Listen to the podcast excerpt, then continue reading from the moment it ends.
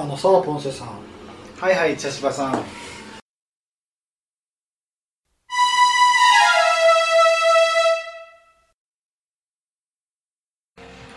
嘘だと言われるけど本当にあった体験談話してけ。ああ嘘のような本当の体験だほう嘘のよあのー、まあ僕僕が、えっと大学時代広島に住んでたはい。うん、で広島におる時にちょっと原付でな友達としてブーンって走り寄ってちょっとまあ事故ったよな軽い、事故ったよ。でまあそこでまあ示談で話し合って終わったんやけどそしたらその後家に帰って電話を見たら、まあ、ちょうど当時留守番電話やったんや。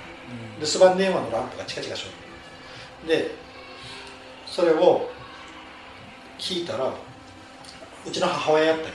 で母親に電話したして話聞いたら「いやお前がなんか事故るような夢を見たけ気になって電話したんよ。ええー、と。でもまあそのことはもう言わなんないよ僕。いやいやなんもないよって大丈夫大丈夫って言ったんやけどあこれが虫の知らせってやつか。思ってな、あでもそれはじゃあ実際事故がは起きてないわけか。あ起きた起きた。起きたよ起きた。けどそれだけにも軽いもんやけん示談であその場で話し合って。ごめんなさい。なんか聞いてなかった。自分のなんか何話すかって ちょっと考えとった、うん。あごめんあそっかそっか。そしたら母親すごいね。うん、感じ取っとったよ。うん。虫の知らせってやつやなと思って。すごい。うんうん。うんっていうことがあったな。実際あるんですよね。うん、うん、あとなんかあるかな。嘘だと言われるけど本当にあった体験だうん。えー、っとな嘘だと言われる。けどそんなないよね。ああえー、っと小学校中学校こういうのってあのやっぱ小さい頃の方がな。なんかあの、いろいろこうかん感覚が冴えとるけんなんか僕うんうん、あるよっていう若いのがあったりするけどな。うん。えー、っと俺行きましょうかじゃあ、うん弟の話行きましょうかね。ああまあ一つ、してみようか、うん一つ。一個だけね。一つエピソードあるんですけど、うん。弟が霊感があるっていうんですうんよね、うんで大人になってからそれ聞いて、うん。もう小さい頃からいろいろ見てきたっていうんで、うん。ちょっとはしょりますよ。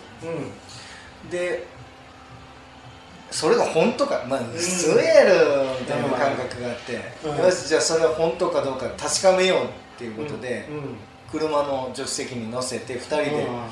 夕方ドライブしようってなんか感じたら言えって言ったんですよね、うん。でもずーっと運転しててうん。あるところでうん。もうもう真っ暗になってたんですよね、うん。夕方出発したけど、真っ暗な時にうん今ちょっとなんか感じたって言って、うん。うん。何にもないところでうん。えっ？て思って、うん。じゃあちょっと引き返すぞって言って、うん。いやいやいや怖い怖い怖い怖いもういいいいってことと言うんですよ、でもなんか感じたんやろって。でちょっと引き返してうん。ここっていうところ行ったら、うん。まあ、車でパッと照らしたらうん花束が備えてあったんですよ。でゾクゾクゾクっとして絶対あのあのスピードでは見えてないはずなんですよ。進行方向からしたら見えないところにあったんですよ。その花束が。あえどこどこここらへんって明かりで照らした時に花束が備えて、まあ、そこは事故がだからあったっていうところだよね。花束が。ほいでゾクッとしてうんこれなんか事故あったのかな？言ってもうさっさと乗ってああの家に帰ったっていう話なんですけどあの時は本当にゾクッとしました。あー怖いなそれはこいつ本物やって思いましたねなうん。まああれ不思議ですね。たまたまなのかどうかわからないけど、うん。怖かったですね。そうやな。これそれはすごいな。あの探さんとわからんようなところにあなたはあったよそうですね。あんならバーンって見えてるところじゃなかったからその、うん。どう言ったらいいんかな。あー。ちょっと説明ちょっとこう奥まったところにあったよね。せ進行方向からしたらこう直角に影になるここにあったから絶対見えないんですよ。こう行ってたら。向こうから行ったら見えるっていうような位置だったなるほど。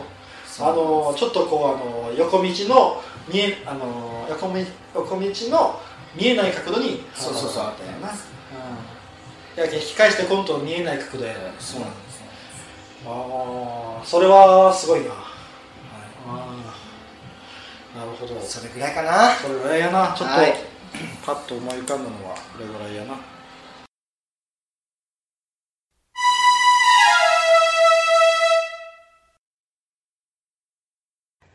不思議な体験をしたことある人いますか？詳しく教えてください。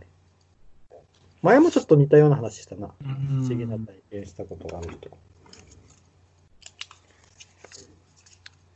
前もちょっとこれそれ、ね、前聞いた、あの、茶芝さんの話はすごい不思議な感じがした。あの、虫の知らせみたいな話ね。うんまあざっと話すとあの僕が大学時代にちょっと原付でうん。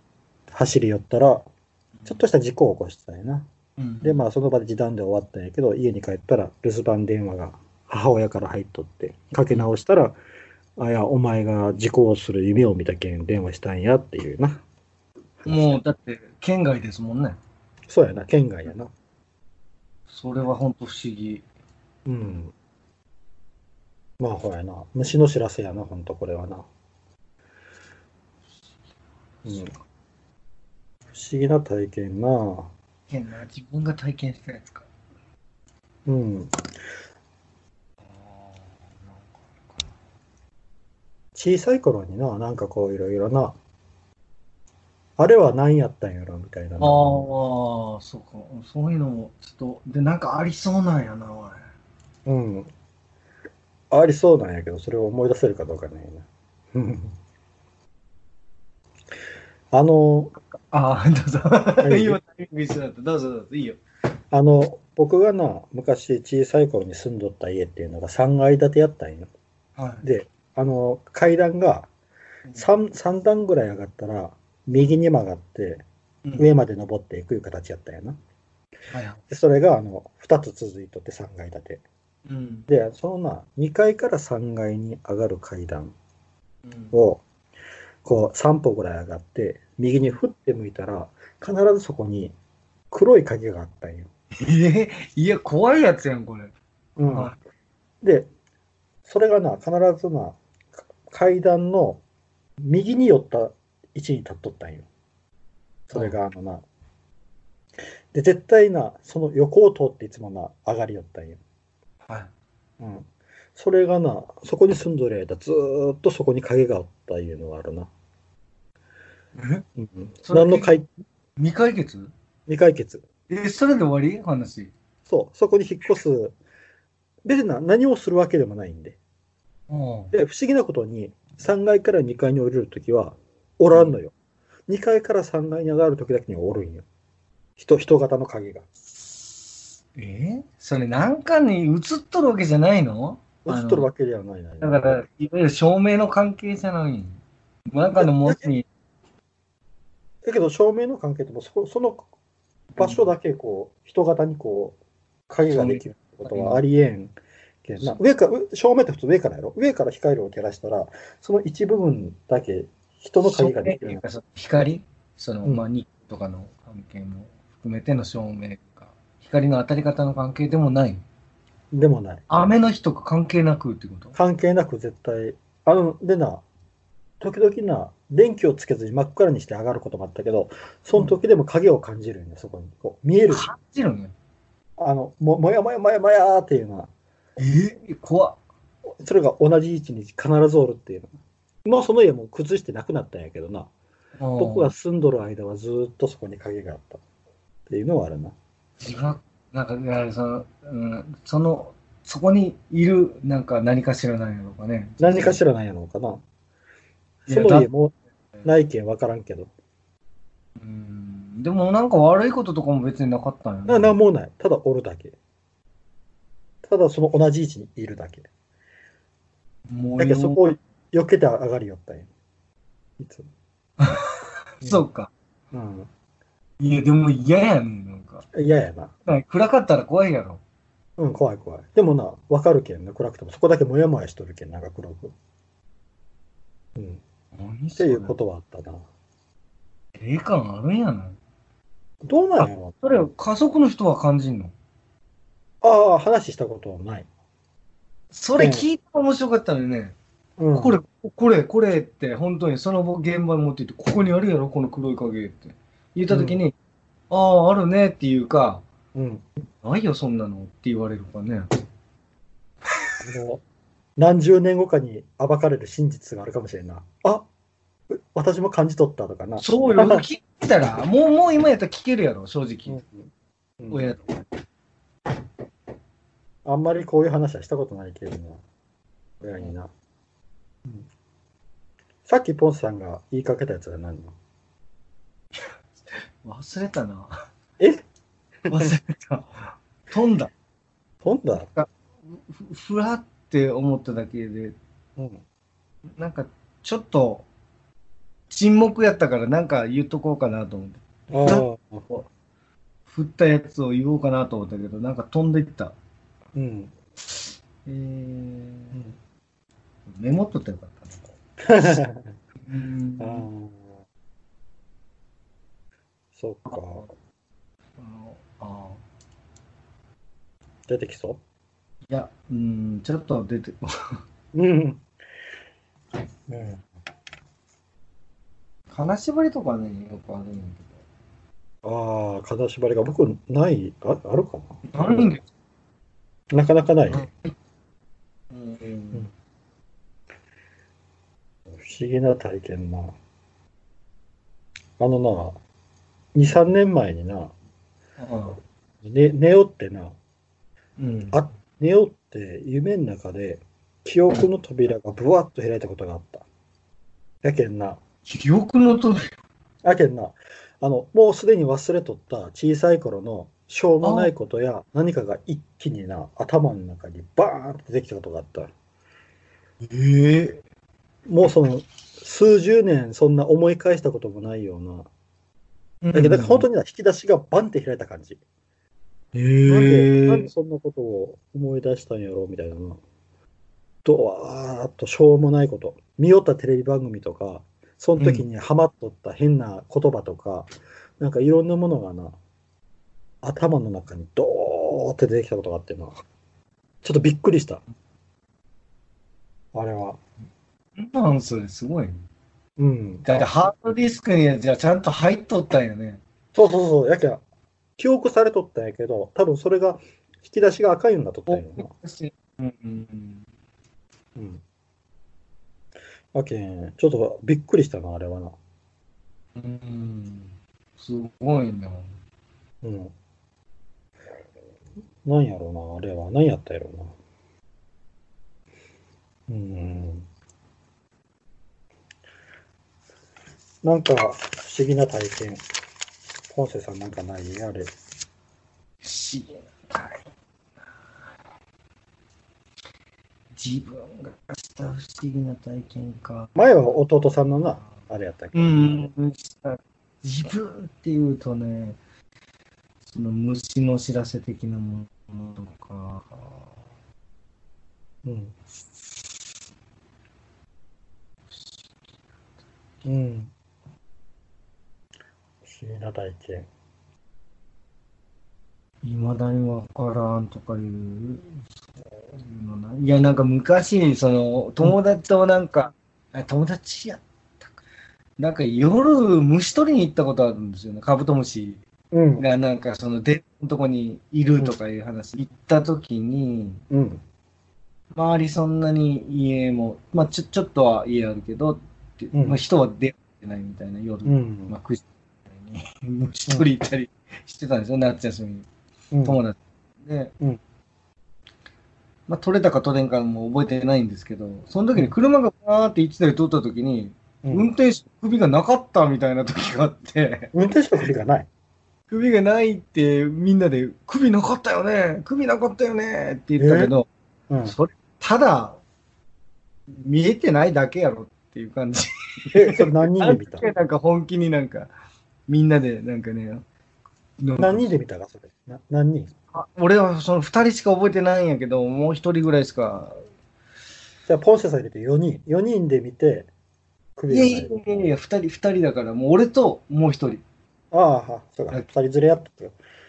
え言ったけど、で、ちょっとしばらく経った後にまた、あの時首なかったよね。見た見た見た。とかっていうー、話をしたっていう記憶が今。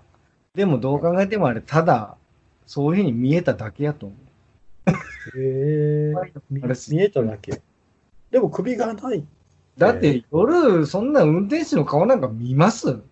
うん。あ、車通ったぐらいやん、普通。ん中が見えたのも不思議やな。そうそうそうそう。大体あんなん、バーってライト照らすとって、見えんしね、どんな人か。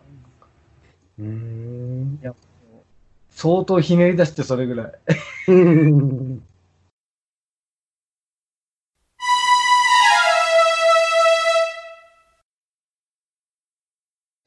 今回は検証シリーズをやってみたいと思います。はい。これ これまで、あのーいろいろこう不思議体験を話すことがあって、その中で、ポンセさんの弟さんの話がちょろっと出てきました。はい。で、そのポンセさんの弟さんがいろいろなちょっと面白い話を持ってるということなので、ちょっとそれをポンセさんに語ってもらおうかなと思います。はい。そしたら、うん、お願いします。はい弟の、あの、その霊感があるとかいうことなんですよね。うん、うーんと、まあ、いろいろ自分が質問をしていく中で、こう、弟が答えてきたそのやりとりで、うんうん、まあ、弟が言ってたんですけど、その中で。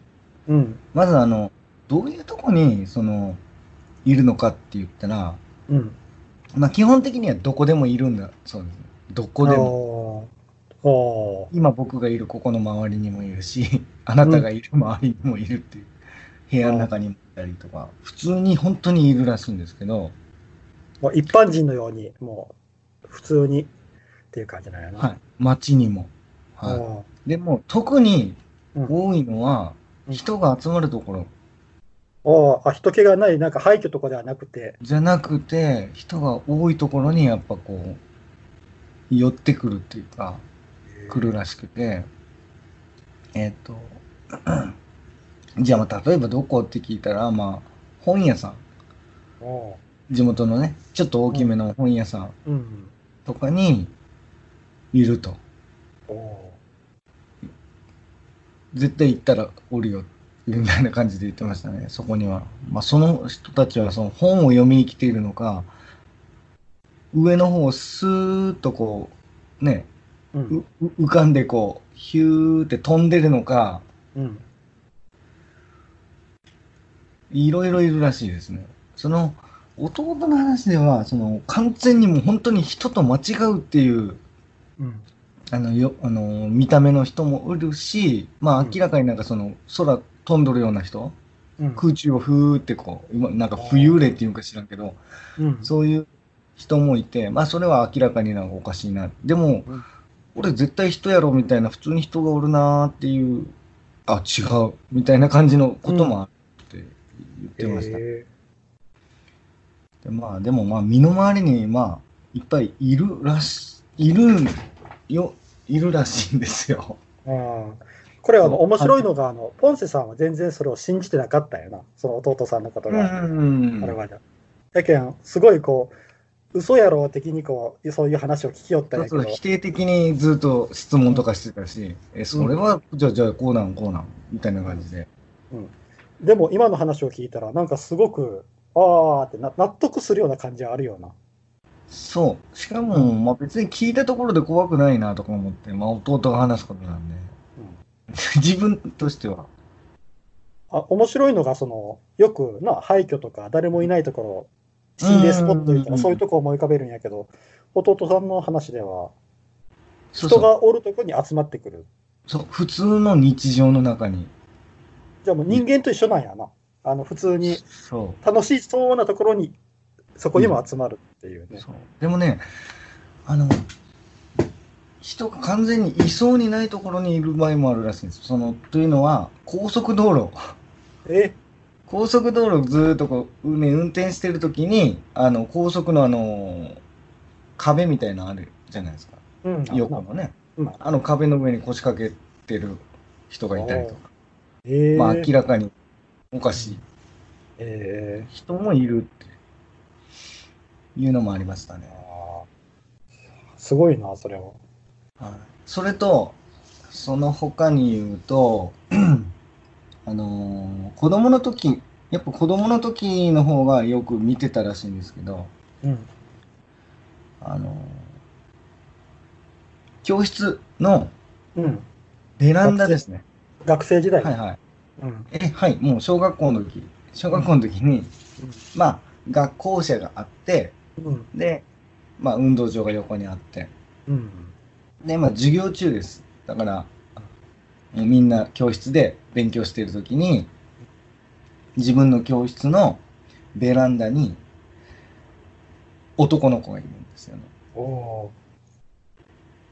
で明らかに、もう、まあ、自分も、まだそその時はなんか、あの自分がなんか、あ、すこれ、ね、霊的なもんだとか、そういう、あの、認識がほとんどない時だったらしいんですけど、ー。うん。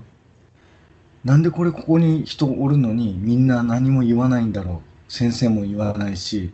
周りのも言わんのに。うん多分これ自分がみんな分かっとるはずなのに言ってないし、だから多分これは自分が言ったら多分自分が変なやつって思われそうということで、うんまあ何も言わずに、うんまあ多分、ね、それで、あの、あ、もしかしたらだからこれ、うん、みんな見えてないんかなっていうことであ言わなかったっていうことも言ってました。じゃあ普通の人間パターンやったんその男の子は。そうそうそう。普通の人間、なんか、これ、え、なんでここに人がおるんっていうやつですね。ん。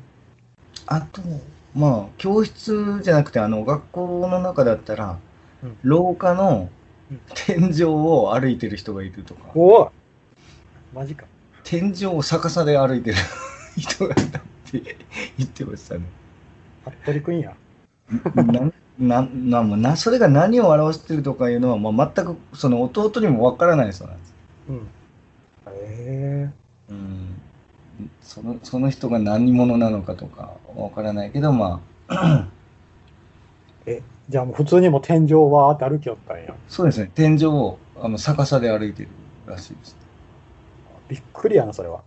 それだと多う分僕ビビるな。腰抜かすかもしれん。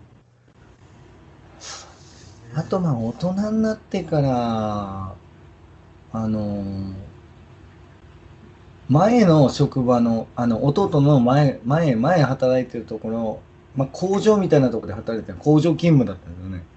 で、参考隊みたいな感じで、うん。夜勤もあったりしたんですけど、うん。で、まあ、仕事終わって夜、あの、あ、違う違う違う。あの、その工場の、まあ、ある場所でなんかこう、やるでしょ？その工場の流れ作業の中のあるところ、まあ、うん。機械操作したりする。中で、いっつも同じ場所に、もう明らかにその霊がいたそうなんですよ。ええここいるっていう。で、まあ、弟は見えるけど怖い。だから、あの、見えるんだけど、もう、関わり合わないように。うんちなみにその霊ってね、霊ってどんな形やった？その霊って男、男が普通におるとか、女が普通におるとか、えっと、男って言ってました。男男性が、男性が、おっちゃんらしい。おっちゃん？うん、若い人とかでもなく、なんかおっちゃんがいると。で、その、おっちゃんが、まあ、いいいるなーって。そで、まあ、ね、ずっと、まあ、何日も勤務している間に、駐車場に現れるようになったらしいんですその人が。ええ駐車場にね。マジか。で、帰りながらいつも、ついてくるなよ、ついてくるなよって心の中で思ってたそうなんですよ。ああ。家、家来られたら嫌だっていうのがあって。うん。で、まあ家には、あの、まあ、さあのまあ別に来な、来てないんですよ。別にオチもないんです。家にも別に来なかったんですけど、うん。だからすごい怖かったっていう、まあ、怖いというか、うんなんか嫌やったって言ってましたね。ああ、そうだから家でも森塩してますもん。森、森塩。塩をも、うん。よくあるよな、うん玄関みたいな。うん、えでなんかえつけてる塩と、なんか翡翠の、ああ、水晶なんて、こう、数珠みたいな。水晶か、水晶や。翡翠じゃない。水晶。水晶。数珠みたいなやつ？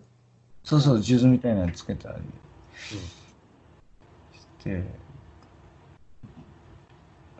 まあ、演技でつけん、演技でつける人がおるけど、本当に魔除けでつけとる人がおるんやな、あれな。本当にね。すごいな。僕もその時、その話聞いた当時に、その当時の話だったんですよ。初めてその話聞いた当時に、の、そのタイムリーな話題としてそ、それを話したんで、もう絶対家連れてくんなよって、自分も言ってました。ああ、えうんえそっかそんなこともありましたね。ああ、すごいな。やっぱ弟さんなんか、なんやろ。すごく、あの、話が、オチもなんもないけん、すごく本当の話っぽい。いや、本当の話っぽいね。めっちゃ。うんうん。あ、日常なんやなっていう感じが、すごくする。うんで、それね、でもね、その話も15年とか、もっと前か、15、6年前からなんですよね、僕はもうもうね、お互い大人になってからそんな話しだしたんで。あじゃあ、子供の時はずっとはいうん。子最供の時は近どうずっと隠しとったんやな。そうそうそう、隠しとって。あ、でおえっとね、一番最初に聞いたのは、実は俺、親からなんですよ。あ、そうなんや。親親が、なんか、まあ、弟見えるらしいんよ。で、おうちの母親が言い出して、ええ言うて。ほんで、なんなん言うてずっとこう聞きまくってたの。で、まあそういう話が出てきたんですけど、あのー最近その聞いてみたんですけど、うん残念ながら、うん最近あんまり見えないって言ってましたね。ああ。うんこれはなんか、まあ、いいことなのか悪いことなのか、うん、なんか能力が衰えてきてるって言ってました。能力というか、まあ、その、もう、本人にとったら嬉しいらしいんですけど、それが。うん。見、見見たくないから。うんけど、なんかあんましなんか最近見んねとか言ってました。うん。子供の時の方がよく見てたっていうのはよくあの言ってました。ああ、まあでも、よ、よう聞くよな。子供の時の方がすごく能力がこう、うんうんうんうん。あって、大人になってなくなっていくっていうのはな。そういや僕あの2年3年前ぐらいにここ引っ越してきたんですけどひ今一人暮らししてるんですけどねあ今の部屋のとこに引っ越してきた。はいはいはいで弟に手伝わせたんですよねその引っ越しうん。そうそうほんでついでにちょっと鑑定してもらおうかなと思って。ああ、見てもらおうかと。そう。そう。うん。おったって聞いたんですよ、うん。終わった後に。どんなん？って聞いたら、うん。いやもうそれあの言いたくないしもう聞かん方がいいと思うよ。って言ってました。怖いな。この答え。うん怖。っでもねもう3年ぐらい住んでるけど何にもないから多分別に大丈夫です。こ答えはちょっと怖かったあその答え嫌やな。今もいるんですけどねその部屋に、そうや うんな。よくあの、柏で打ってな、音がこもっとったらおるっていうよな。へえそれがこう、やけん何回も叩いて、で、こうパーンって響くようになってきたら、ああ、おらんなった。あ逃げていったみたいなうん、そうそう。柏で、よくあの、あホテルとかで気持ち悪いなと思ったら、柏手をパーンって打って、撃つの？でも逆になんかおるってお確定したら嫌じゃない？で、やけん、あの、柏手をパーン、パーンってこう打ってったら、なんか、音がだんだんだん響いてくるようになるんやって。あそしたらいなくなったっていうような話は聞いたことあるけど、嘘か本当かわからんよ。うんうん。なるほど。そう。基本的にもう別に僕自分もなんかまあ半信半疑なんであの、うん。はい、こんな話してますけどもう弟が言ったことをただただ、うん。うん、ただただ言ってるだけなんで、うんまあ、それはもう聞いた人がどう思うかやしただ実は自分もなんかそんなあの経験談ありますみたいな聞いてる人でもしそういう人がいたら、うん。ぜひちょっと教えてほしいですよね。ああ、そうやうん。な。なんかね、誰にも言ったことないけど、実はあって、でも、こんな話なんかしてもみんな信じてもらえないから誰にもしてないんですけど、みたいな人いるような気もするんですよね。ああ、そうやろうな。うん。まあ、ポンセさんの場合は弟さんやけん、余計そう思うよな。だ弟さんも全然言えなかったわけやけんな。ずっと大人になるまで。弟別に、ね、そその霊感があるとかの、何の売りにもしてないですからね。ああ、まあ、まあ、せんやろな。メリットない。嘘つくメリットないんですよ、僕に対して。そうやな。ただ僕から逆に攻撃されるのに。みたいな感じでそうやな信じてないけんな、ポンセさん。そうそうそう。うんああ、なるほどな。ちょっとなんかね、やっぱ今回スカイプ録音やけん、ちょっと言葉がぶつかる時があるけど、聞いてる人は申し訳ないな、なんかね。ああ、声って聞こえてます？自分の声。そあ、聞こえてるよ。聞こえてる。聞こえてます。はい。やっぱタイムラグがあるけんな。うん。ああ、そしたら、あのーはいどうしようか。えっ、と、弟さんの話は他にはもう特に。そうですね。今20分ぐらい話しましたね。ああ、あ、僕らが見るのは15分ぐらいやな。あそう。どじゃあちょっとな、なんかお話、うん。じゃあ検証シリーズもう一つ。検証シリーズあるの？おううん僕の方もちょっと検証シリーズ、1個検証してきたものがあるんよ。え、今からなんかお話ししてもらえるの？うん。今からちょっとじゃあちょっとお願いします。あの、前に、あの、家の、僕が昔住んでた家の2階から3階の階段に鍵があるっていう話を、うーん。あ、これ、これでしたんでしたっけ？うん、これこれでしたやん。これでしたんやしてた？うんこれでしてそうそうそう、あれあれね。うん。それで、あの、ポンセさんが、それは、はい。両親も見えてたのか？って聞いてきたんよ。はい両親もあ、見えてたのか？そうそうそうそうそうそうそう。ご家族は見えてなかったのかっていう。うん聞いてきました。両親もうんうんうん。見えてなかったそうです。え？だから、僕だけ、そうなんや。うん、僕だけみたい。やんな、ほんなやっぱ。妄想でももう絶対いたの。もう絶対絶対におったよ。何かの間違いじゃないの何かの影じゃないんそれ。絶対見えとったんよ。絶対見えとったんやろ。うん、こっから話があるんよ、先が。うん、あるんです。うん。あのな、あの、で、うちの母親が言うには、はい。僕の祖父、祖父がめちゃくちゃ霊感があったんやって。へえ。で、よくそういうな、今、ポンセさんが話しよったような、うん弟さんが高速道路でこう、えー人を見たとかいう話、うんあちこちにおるって。そういう話を、うちのじいさんもしょったんやって。うちの、うーん。えっ、と、祖父は、あの、あれしょ、あの、豆腐屋さんをしょったんよ。で、豆腐を車に乗せて、いろんなところにこう、販売に来よったんよ。うんうん持ってって、車から、あの、豆腐ですって売りよったんよ。だけど、その、行き帰りで、いろんなところで、おるべきとこではないとこに人がおったりとかいうのをいっぱい見よったんやって。で、それを、うちの母親がよく話を聞きよったんや。うん。で、うちの母親には全くそういう霊感みたいなのはないんやけど、はい。もしかしたらお前にはちょっとなんかそういう祖父からの血があるんかなっては言いよったんや。うん。うん。でうんあのーうちの祖父はさっき言ったように豆腐屋をしょったんやけど、えっと、家を改造して豆腐し豆腐屋をしょったんよ。はい。で、その豆腐屋をしょ、うちの、えー祖母と一緒に豆腐屋をしよって、祖父と祖母と。で、その豆腐を作れるところから100メートル先のところに、祖父のおお姉さんが住んどったんよはい。で、ある日、祖父と祖母が豆腐を作りよったんや。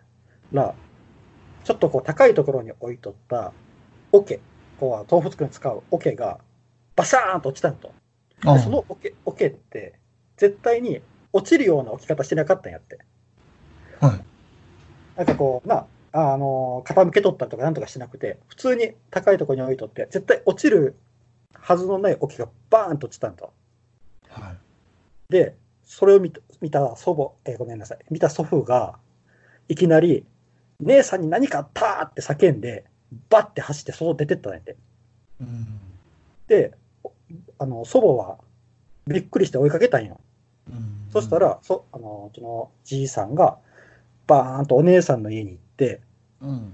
お姉さんの家入ってったら、亡くなっとったお姉さん。へえ。やけあの虫の知らせ。うんうんうんそれを考えたら、うん。僕も前に虫の知らせの話をしたことがあったよな。ああ。あああ。ああ、繋がったとちょっと待ってな。あ。あれでも、あれの後ろ知らせってお母さんが電話かけてきたんやろそうそうそうそうそう。そうよね。やけど、お母さんもなんか分かったんやね。そう、やけど、こういう血があるんかなとちょっと思ったんよ。ああ、そっか。うん。うん。そういう、こう血の流れ。うん。なんか、で、自分自身で虫の知らせみたいなのはない？なんか胸騒ぎがしたらなんかなってたみて、今のところない。ああ、そういうなんか大きいことはないけど、うん。な何か山間が働くってことはある。何あか、ーあの、まあ、ちっちゃいことでな、こう、パッと、なんか、勘がパッと入る。多分こう、こうやろうなと思ったらその通りやったり、うん。ことはあるけど、そういう大きな、そういう虫の知らせ的なものは前話した、うちの母親からの電話の件しかない。うんうんあとあの、もう一つな、あの、面白い話聞いたんよ。あの、うちの母親に妹がおるんよ。僕から見たらおばさんよな。うん。はで、うちの母親って、えっ、と、塾をしょったんやな。塾をしょるんよ。い。うん。で、その塾を、あの、隣の市で、まあ、やろうって昔うん。話があって、うんで、そこに、あの、うちの母親とおばさん、おばさんも手伝いでしょるけんな。母親とおばさんで、その隣の市の公民館に、あの、教室を借りに行ったんやって。うんそしたら、そしてそこの管理人管理人さんに話をしたんよ。あの、貸してもらえますかって。うん。でそして、そしたら、その管理人さんが話をしよるうちの母親ではなくて、隣に黙って立っているおばさんの方をずっと見よったんやって。なぜか。うん。で、まあ一応、あの、交渉がまとまって、その部屋を借りることになったんよ。教室するための。で、そその教室に入ったら、おばさんが、ちょっとここはって言うたんよ。うん。こう何日かしてな、そこ使いよったら。なんでかって言ったら、自分がトイレに入ったら、誰かにノックをされる。うん。必ず。うん。で開けてみたら誰もいない。っていうのがうん。何回も続く。怖い怖い。ちょっと待って。お俺トイレ行き行けれんなるそんな話。で、それはでも一応教室はしょったんやけど、うん。まあだんだん我慢できになってきたんやな。おばさんもな。うんで、あのーある日、もうちょっと本当に怖いから、うん。あのー外で待っとってくれって、あの帰り際に、教室閉めて帰り際に、ちょっとトイレ行きたいがやけど、怖いから、うちの母親に、ちょっと外で待っとってくれと。で、うん自分ちょっとトイレ行ってくるけん言って、うんあの、おばさんがトイレに入ったんやって、個室に。ちょっと待って、外でっていうのは、その、とあのドアの外、トイレのドアの外。公民館のトイレやけん、あの、共同みたいなこう大きいトイレの出入り口のところ。ああ、うんなるほど。すぐ、やっぱすぐ扉の外へっていうわけにいかんけん、うんうんその、出入り口のところに待っとってくれと。ああ、はいはい。ちょっとトイレ済ましてくるけんって個室入ったんやって。でも、ううんちの母親は、そんなことあるかいと思って、うん。あの、部屋使ったけん、日誌書かなきゃなんだけん、日誌を。を書きに行ったんやって。そしたら、遠くから悲鳴が聞こえたんやって、おばさんの。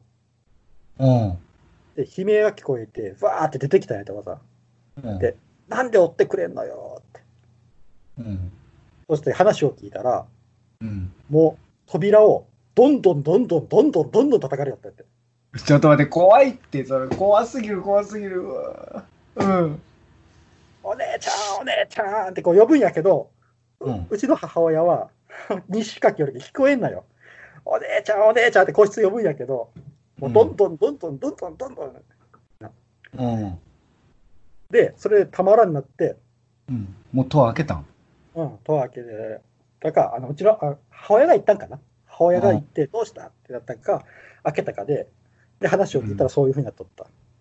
ええで、もうこれはよ、ここで教室をやっていくことはできんってなって、あの、管理人さんのところに、もうやめますって話しに行ったんやと。そしたら管理人さんが、ああ、やっぱり出ましたか？ってうん。言ったんやって。あ、そいや、ちょっと心配だったんですよって。あなたの、あの、そそちらの方っておばさんさして、そちらの方、ちょっと強いですよねって。あう。の、うん。霊感が。私もあるんです。だから、すごく心配していたんですけど、って言われたうんよ。ん。何者なん、そのおっさん。あおばおばさん。おばさん、おばさん。あ、その、そうあのあの、管理人さんも女の人やったらしいんやけどな。その管理人さん、何者なん、その。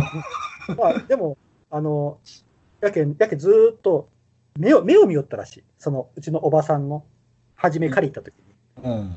で、目を見て、ああ、この人は多分、持っとる人やなーって思ったらしいんやキョロキョロしよったんやろか。なんか感いやいや、いやいや、なんか普通にも、普通に黙って立っとっただけらしい。交渉はうちの母親がしょった。お母さんはじゃないんよね、全く。ない本人曰く全くないらしい。時にもうね、何もないんやけんね。ただ、うちの祖父とおばさんがすごく強いらしい。ああ、そうかそうか。うん。なんかやけん、僕もな、なんかそういう血があるんかな、どうなんやろいやー、いや、あるんじゃない。まあでも感じたことはないよね。嫌なもの。あ、やけん、あの階段の途中の例。あ あ、そうよね。ああ、そうよ、あるわ。で、あのな、その影の話ををうちの母親に聞いたときに、いつから見え出したって聞かれたんよ。うんでも僕ははっきり覚えてないんよ。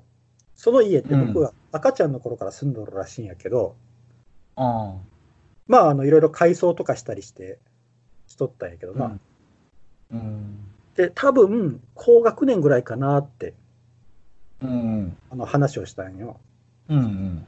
そしたら、ああ、その時は、さっき言ったおばさんも、あの、うちのおじいさんも一緒に住んどった時やって言われて、うん。おばあさんはちょっとこう、家の改装とかで一緒に住んどった時期があったんよ。あだけん、もしかしたら、僕は、その、感の強い祖父とおばあさんん。と一緒に過ごしとることによって、何か活性化されて、パワー、おばさんとかはその、そそれを見てないんかね？おばさんどうなんやろうな。でも、多分おばさんもあの、ポンセさんのおばさんってまだうん、生きとんなはる生きとる。まだおられる？うん。おばさんにちょっと待って、今度聞いてみたくない？おばさん、うちに住んどった時に、まあ僕はこういうものを見たんだけど、おばさんは感じたことあるって。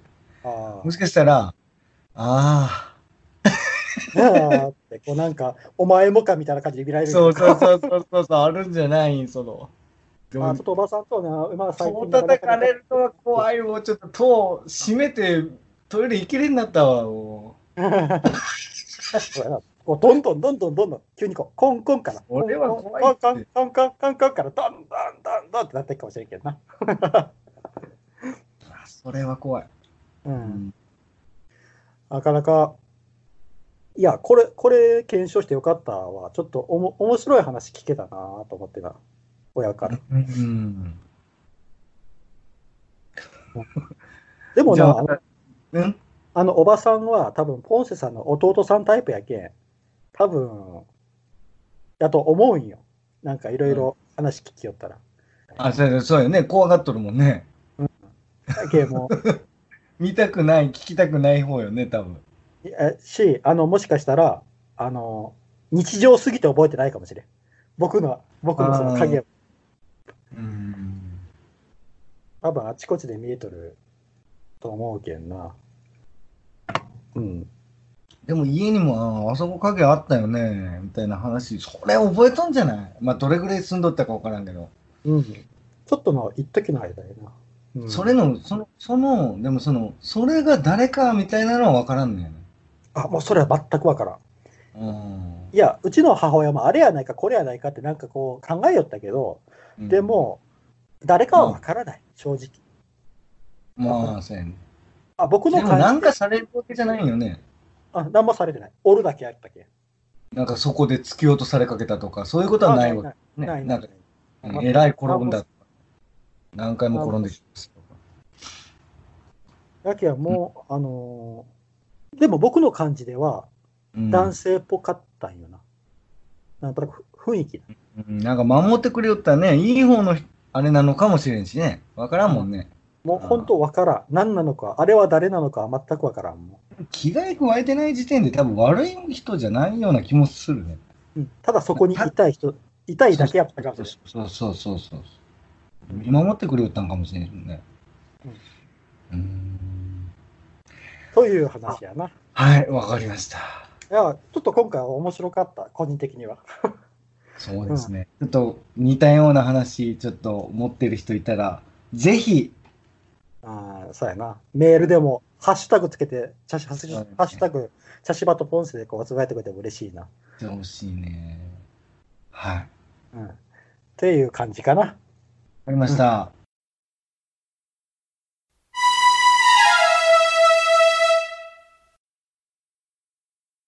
心霊体験をしたことがありますか？体験談を教えてください。何回か話したけんな、これな。そうですね。うん。か金縛りは何回もなってました。うん、前ちょっと話したもんな。うん心心霊体験。うん。あのな、えっ、と、ポンセさんは知っとるけど、あの、僕が住んでいる市、僕の住んでいる市から隣の市へ行くときには、ずーっと坂を登って、で、えー山道の坂をぐーっと登ってって、トンネルを抜けて、そこを坂道を下っていくっていう。うん。風になったのよ、地形的に。うん。そ、の僕の市のトンネルの入り口のところに公衆電話があったんうん。なるほど、なるほど。まあ、そこの公衆電話の目撃談はよくあったな。あの、昔。同じような、そういうトンネルの前にある公衆電話、別、全く別の場所だけど、自分も知ってます。あそこに出るとかいう。ああ、よくありますよね。うん今、公衆電話って置いてあるあるかな？置いてないよ。今あの、電話ボックスよな。公衆電話って。そう電話ボックスので電話ボックスって今ある？ないんじゃない？もうないかもね。うなんかもう撤去されてない。撤去されとるやろなんかな。公衆電話ってもう、あの、電話ボックスってもう見かけになったらもうみんな電話持ってるからね。うん。うん。そうそうそうそう。公衆電話が回収しとるけんな。うん多分僕が今言うたところも多分もうないんじゃないかな。ないかもね。うん。今、どうなんやろうな。うん。あ、この前な、そういえば面白い話聞いたな。あの、今な、みんながスマホでカメラ持っとるやん。はい。だから、みんなカメラ持っとるけん、はい。心霊写真とかってあ撮れやすくなっとるっていうんよ。まあみんなカメラ持っとるけん、いっぱいカメラで写真撮るよりけん。あ。はいはいはい。だけど、それは、添付とかして誰かに送ったときに、うん消えてしまうんやって、その例が。うん だから、あの、視聴者投稿の心霊写真、よくテレビとかでやってる。うんあれは、ほとんど嘘やっていう話を聞いたことがある。聞いた、この前。もう、逆にそのね、作れますからね、なんも。そうそうそうそうそうそう。自由に。そうそううん素人編集でもね、全然。そうそう。だけどあの画像を添付して送ったらしくて、もうなんか成り立たんやろな、今ほんと心霊写真っていうもの自体が。うん、成り立たんやな。ねあの、僕な、小学校の時な、え。友達、友達が、こんな写真撮れたってな、あの、うん学校に写真持ってきたんよ。うん。で、ああ、見せてやーってこう見せてもらったら、うん。えっ、と、その友達の多分、お父さんとお母さんやったんだけど、うん。あの石段、どっかの神社かお寺かの石段を、の上にこう、二人が立っている、お父さんお母さんが立っているうんのを階段の下から見上げて撮った写真やったんよ。うんうんうんそしたら、お母さん、お父さん、で、その横に首があったんよ。誰かわからん。お母さん、お父さん、首。うん。体がなくて？体がない。ええこれ、誰って言ってもわからん。ええ それは怖いね。うん。多分当時はフィルムやけん。うん。うん。もう合格ね、絶対作ってはないから。うん。えなんか、えそんなそれはす昔、ごいね。うん、それ昔見せてもらった、見せてもらったことがあるな。ほう、すごい。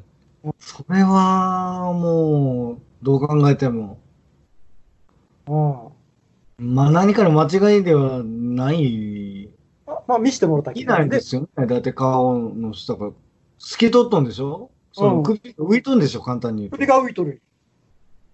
ええうん。すごいな。だけんなあ、気持ち悪いね。当時はフィルムやけんな。うん。うん。あれやけん、もう、うん。多分、そこまで変なというか、なんか作ったものではないと思うな。う。うんん。供養とかせないけんのやない、それ。わからん。どうしたんやろうな、そう友達。ね うん。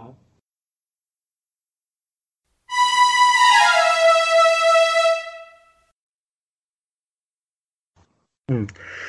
で、今回なんやけど、うん。100回記念おで、えーちょっと怖い話をやってみよう。怖い話ってほうん、あのーちょうどな、これが配信される時期が8月の半ばということで、うん。まあ時期も時期やけんいいかなと思って。う。なるほどね。うん。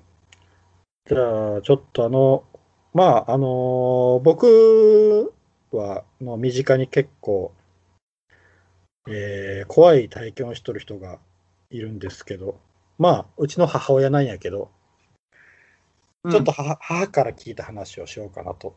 うん。うん。えーとな、じゃあ、どれに行こうかな。あの、うちの母親のはい。し知り合いの男性がした体験の話。おうん。その男の人ってな、うん。あの、スナックが好きやったんよ。うん。で、そうよくスナック通いをしょったよな。ああ、通う方ね。俺、うんおかしいなんかと思った。あ、お菓子、お菓子じゃないよ。あの、飲む、飲む方のスナックな。うん。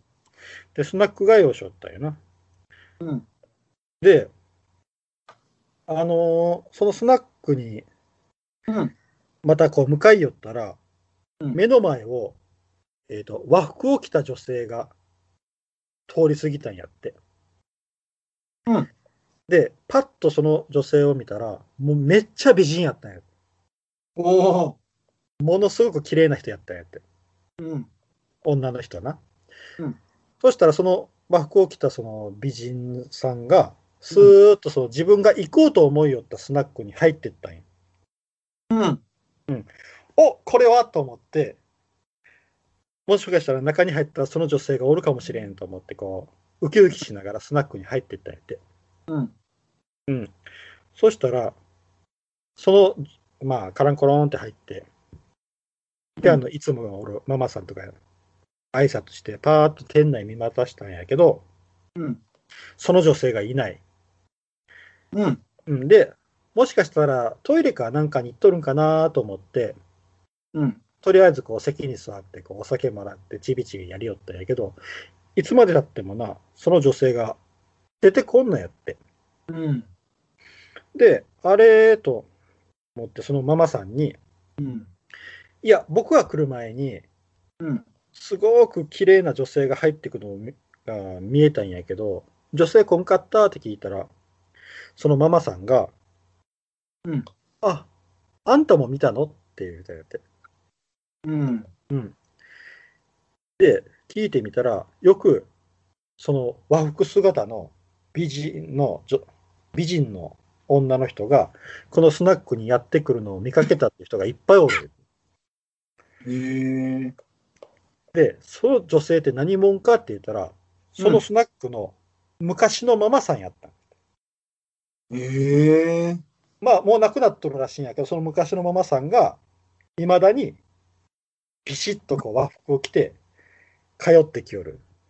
で、それを、うんそれを見かけたお客さんはいっぱいおるっていう話。へえ。その男性が言うには、本当にめっちゃ美人やったんやって。本当に美人やったんやってってすごい言ったらしい。うーん。その人、ね、昔のママさんの写真とかとじゃあ、うん。出てもらったら、まあ、誰か、ああったら、あ、この人、この人ってなるんやろうかね。なるんやない？多分。それなったらすごいな。うん。本当になったら。うんあ、この人です、この人ですって。そうそうそうそう。この人です、この人ですだったらすごいよな。うーん。うん。やけん、まあ、ママさんがあなたも見たんっていうことは、うん。やっぱりもう、たくさん目撃者がおったんや。っうん。ていう話を聞いたな。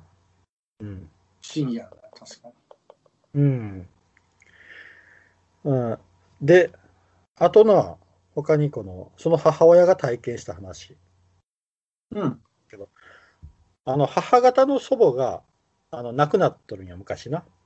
で、その、亡くなった1年後に、うん。うちの母親と、えっと、その妹。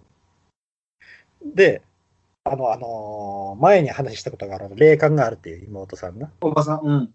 うんおばさん。僕から見たらおばさんな。うん。で、その妹と、その妹の娘二人と、で、その、えっ、と、孫やね。あの、その娘さんのまた娘。1歳の孫。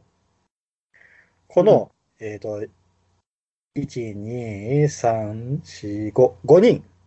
うん。5人の女ばかりで、あの、湯布院、あの、九州の湯布院に旅行しようっていう話になったんやて。うんまあ、ばあさんが亡くなって1年後。で、まあ、まあ、キリがええけん、ちょっと5人で、女女ばっかりで旅行行こうってなった。お母さんも一緒に？そうそうそうそう。うちの母親とおばさんと、ああ、娘。おばさんの娘2人と孫1人うん。の5人な。うんで、一応あの1人5万円で、あの、その旅行の、な、あの、お金として考えとって、うん、で、行く、まあ、フェリーの中で、その5万円を集めることにしたんよ。みんなから。まず、まずあつ集めて、一一括で持っとって支払いをするようにしようということで。うんでうんじゃあ、そしたらあの、まあ、あの、孫をのけてな、4人。じゃあ5万円ずつちょうだいって。言ったんや。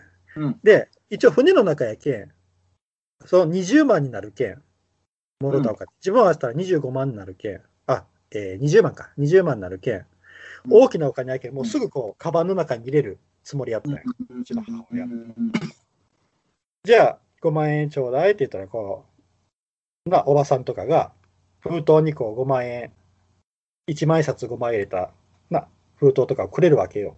うんで、うちの母親はそれをパッと手でもらって、それを袋に入れよった。でそしたら、その途中で、うんガチャってこう、う手のひらの上に置かれたんやって。で、パッと見たら、茶封筒。茶封筒に小銭が入っとる状態。うんだけど小銭が入った茶封筒をガチャッと置かれたんやって。で、え、なんや、なんやこれと思ったんやけど、とりあえずうんお金を、お金やけんパッとその袋の中に入れたんよ。うん。で、みんなから、はい、ちょうだいちょうだいってこう入れて、で、まあ、とりあえず湯布院に行ったんや。その置かれたって誰が置いたん？やけん、それ分からん。もうすぐにもう、そのそっち入れる袋の方しか見てなかったけ？ん、分からんかったらしいよ。こう手手出して、お金を借りて、それを袋に入れるっていうのをこう、確認せんかったみたい。その中の一つに、茶封筒に小銭が入っとる状態で置かれたらしい。で誰やろうと思いながらそれを袋に入れたんや。で、とりあえずもうそんな大きなお金やけんな。あのーうちの母親気小さいけん、そういうところ。それをパッとしまって行ったわけよ、大分に。で、その夜に、あの、もろたお金を集計しよう思って、全部あの部屋でな、その封筒を出したんやけど、その茶封筒がないんやって。うん。うん。あれって。で、みんなに聞くわけよ。あれ、誰か、茶封筒に小銭を入れて、私に渡さなんだって聞くんやけど、いや、そんなことしてないよって、おおお札よ、みんなって返されるわけよ。え？と思って、で、また袋の中確認するけど、その小銭の入った茶封筒がないんよ。そうしたら、おかしいな、絶対にあの茶封筒、小銭に入った茶封筒もろたんやけどなって言ったら、そしたら、ふと思い出したことがあったんや。それが、うんその、えっ、と、おばあさんの葬式の時に、あの、そのうん1歳、当時1歳のその孫、孫がうん誰もいないところに手振りよったんやって。で、みああんな、その姿を見て、ああ、あのばあちゃんが手振りよるんやなとかって言ったんやけど、うんもしかしたら、その茶封筒はばあさんやったんかもしれんって。そのうんばあさん亡くなって1年後の女ばかりの旅行に、そのうん1歳の孫も一緒についてきとるけん、その孫についてやってきたんかなっていうところで話は落ち着いたんやって。あうん、あ、ああなるほど。ああ、多分あの茶封筒の小銭のやつは、あればあさんやったよなって。でそこでうん笑い話になって終わったんやってさ。おー多分その孫についてきたんやろうって。そのなるほど。お葬式ではその孫しか見えてなかったみたいやけん。だから手振り、うん。誰もおらんとそうか。うん。っていう話やな。なるほど。うん。おばあちゃんも一緒に行きたかって同行しとったんかな？同行しとったんやろな。うん女ばかりの湯布院旅行に。うん。っていう話やな。うんうん。なるほど。うん。ちょっといい話。うん。うん、で、えっ、と、あと、もう一つ、いこうか。うん。あの、うちの母親が、に、うんあの、友達おるんやけどな、あの、おばさん友達がおるんやけど、そその友達が、あの、家を買うってなったんよ。うん。で、あの、ちょっと来てやって言われて、うちの母親が、そのお友達にくっついてって、そのちょっとあの、候補に入っとる家を見に行くことになったんよ。うん。うん。で、あの、不動産屋さんにも来てもらって、じゃけん不動産屋さん、で、うちの母親、と母親の友達の3人で、家を見に行くようになったよな。あの、かあのうん買おうかなと思う。うん。まあ、内覧ってやつやな。うんうんで、その家に行ったら、ちょうど神社の横の家やったんやって。うん。えー、珍しいな、神社の横の家なんや、とかって言って、パッと家見たら、まあ結構新築っぽくて綺麗な家やったらしいよ。うん。で、3人でこう中に入ってったんやな。で、こううん1階をこうずーっと見て、ああ、綺麗やなってこう、あのまだ綺麗やなって言いながらこう見よったんよ、3人で。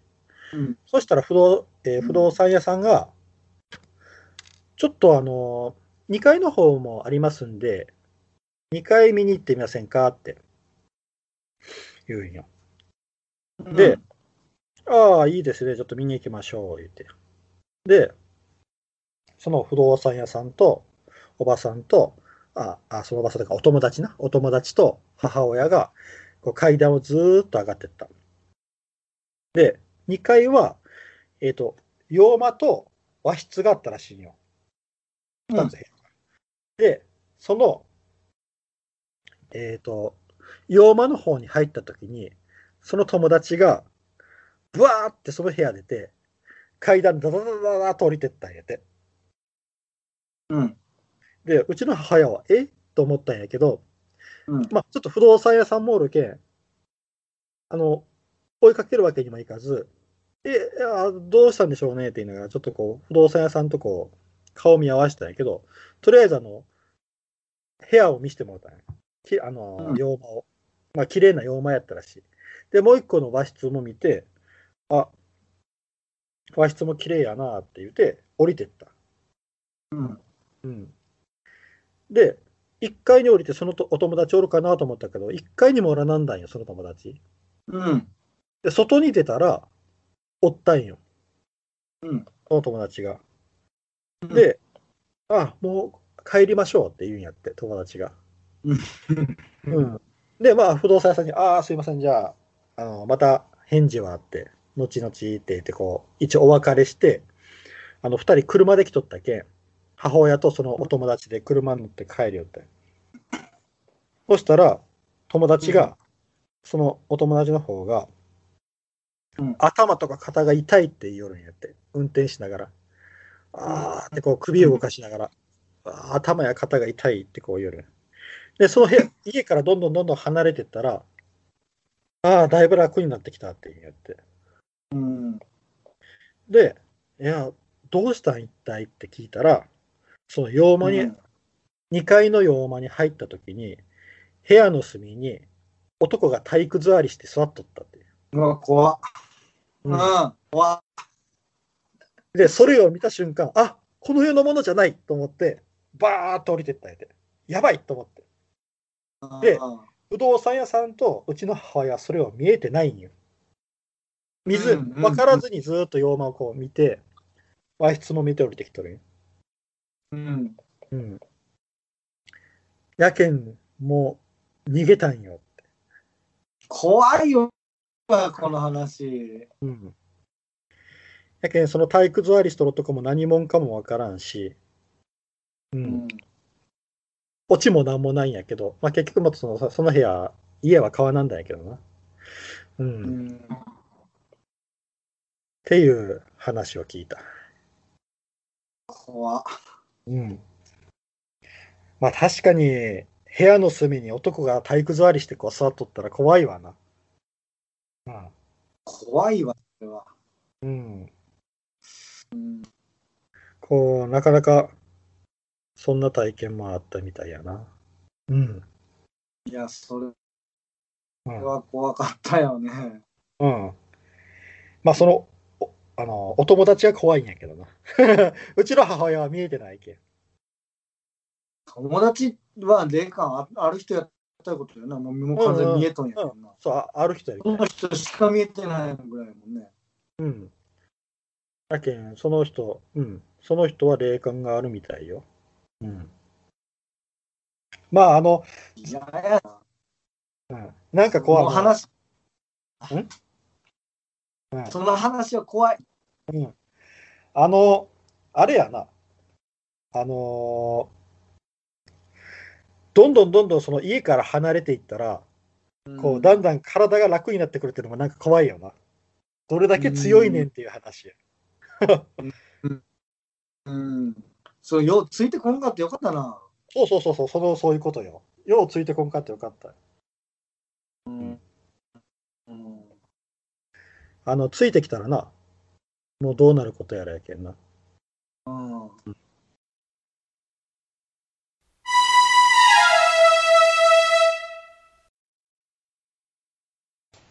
この前な僕あのホテルに泊まっとったんよ、うん。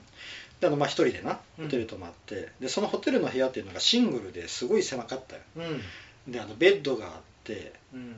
でベッドの横にすぐあのテーブルがあって。であの壁があって。でテーブルのあの椅子を引いたらもうすぐあのベッドにガンって当たるぐらい狭いシングルの部屋やったんよ。うんうん。でそこでまあ夜寝よったら、うん。ちょっと目が覚めたで半覚醒みたいな状態やったんよな、うん。そしたらふって下を見たら赤いワンピースを着た女の人があったんよ、うん。うん、え？うん。でわっと思ったらその人があのははははってこう笑いながらうん。スーってベッドの横を通り過ぎてうん。行ったんよ。であの出入り口の方に向かってうん。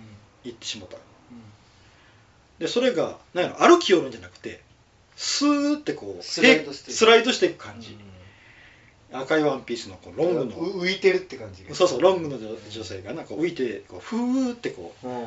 移動してふふふふふってこう笑いながら怖っあなんやと思ってうんでまたそのままなあの半覚醒やったけどまたふわーって眠ってしまったんよで朝起きたらだって横見たら椅子引いたままになっとったんよやけん普通にそこに人がおるわけやないし人がおってもそこを通れるはずないんよ。ああもう椅子がこううん通路を塞いでる感じやったけど。うんっていうことがあったんよ。うん。うん。どうです泊まってみませんか？そこの部屋。ホテルに。うん。ポンセさん。夢やろな。そうかもしれんな。夢やと。あのもうあの監視割りみたいになった時って見えたような気がするしうん。けど結局夢なんよね俺。考え。俺何回もなっとるけん。うん。ほんで1回だけあるんやけどそういうなんかうん。ドーンって押されたような経験あるんやけどうん。まあどう考えてもただの夢。やったよね押されたけど夢。だって半覚醒ってあの半覚醒じゃなくてそれ夢見ようよね。ああかもしれんな。うん。なるほど。夢。どうしてもね目開けれんもんあれ。あ。開けとるつもりで見えとるつもりやけど、うんうんなんかねああ後からああやっぱつぶっとったのかなみたいな。まあでもその確かにその時あの金縛りみたいな感じでこう上に何か乗られてるみたいな感じやったな、うん。肩とかの上が重くて。だからまあ、うん。まあ、いわゆる脳が起きとってっていう状態、うん状態なのかもしれんな。ああなるほど。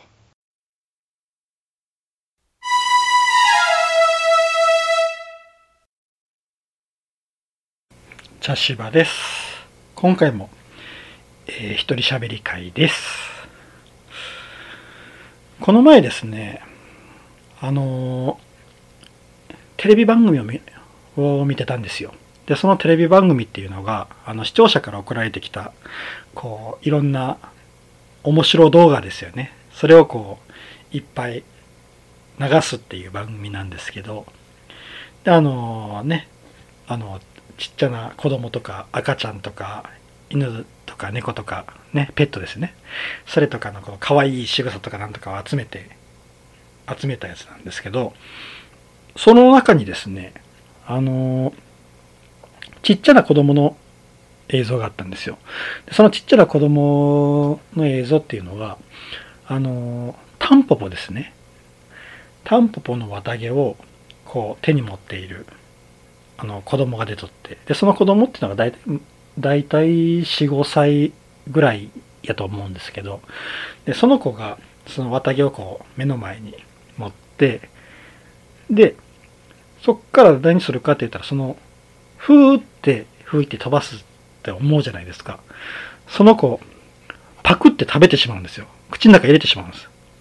で、そしたら、あもう口の中がもう綿毛だらけで、ね、当然こう、バーってこう吐くわけなんですけど、その映像ですね、多分、親御さんかな？親御さんやと思うんですけど、それを取り寄るんですよね。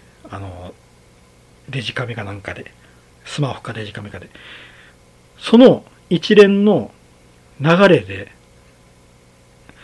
一切微動だにせず撮ってるんですよ、その動画を。うん。これって怖くないですか？うん。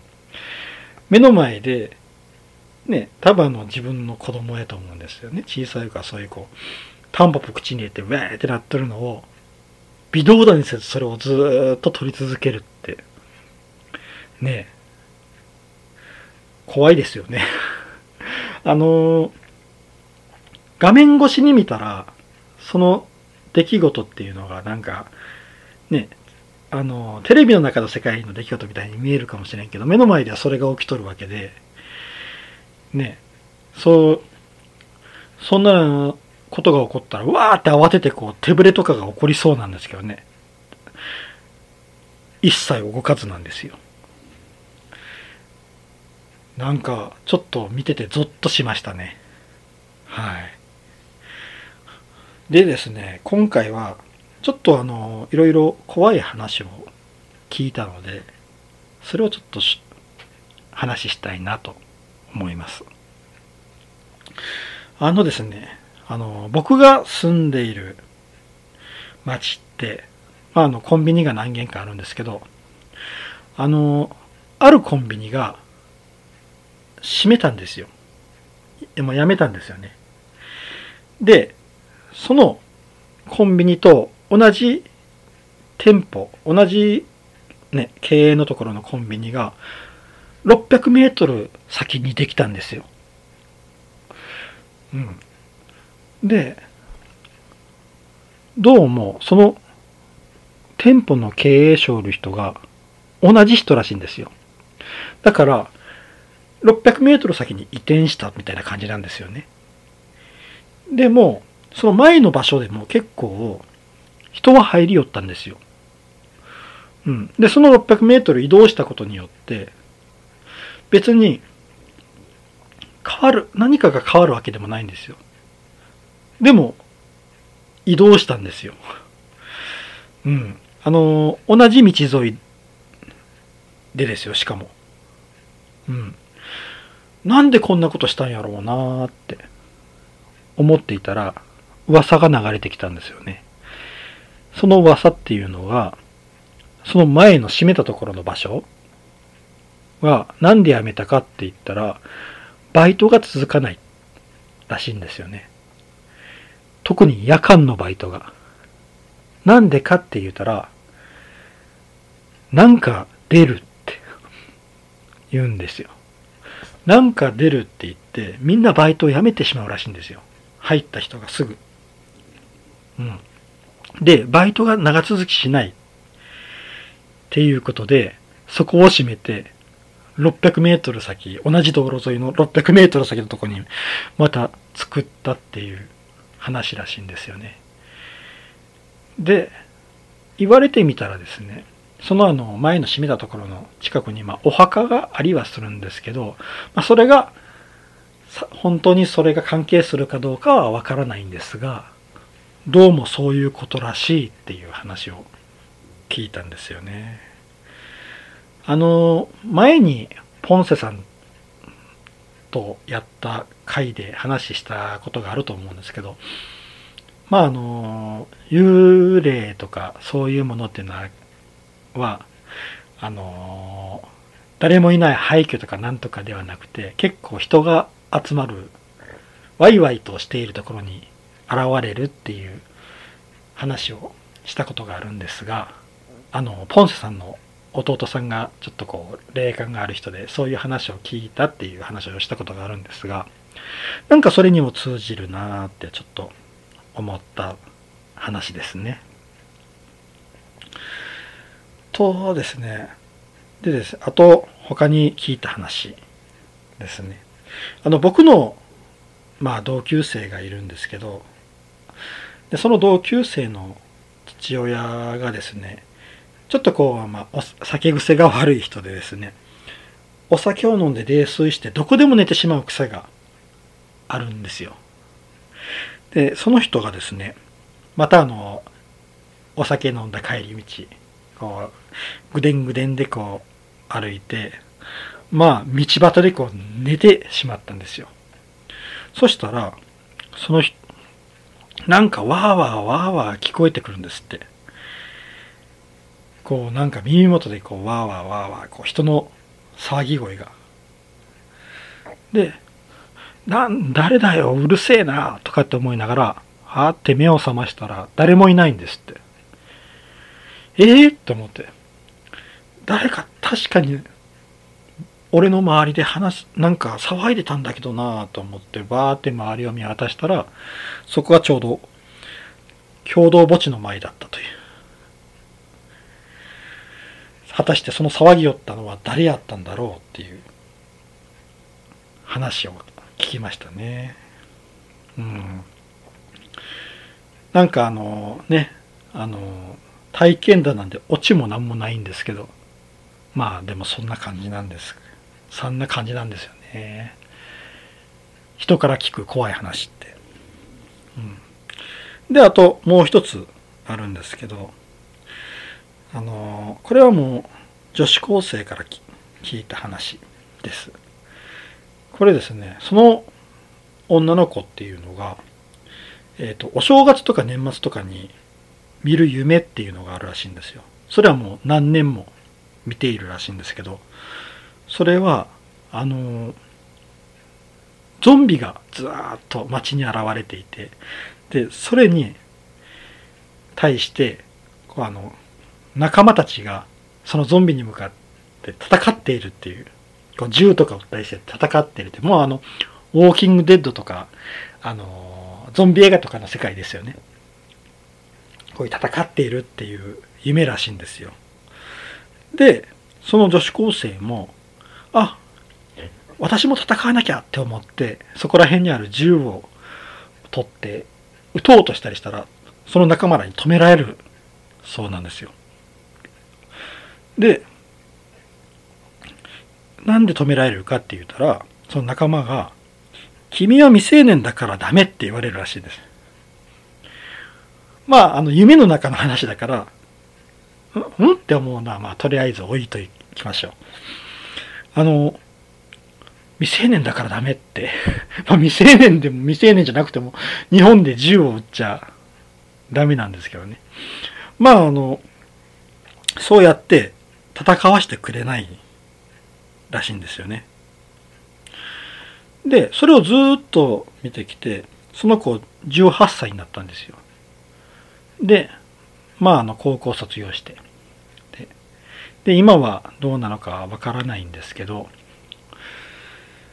その子はあの、ね、もうすぐ成人、もしかしたら成人しとるかもしれないんですけどね。果たしてその夢の中ではどうなったんやろうって、ちょっと思うんですよね。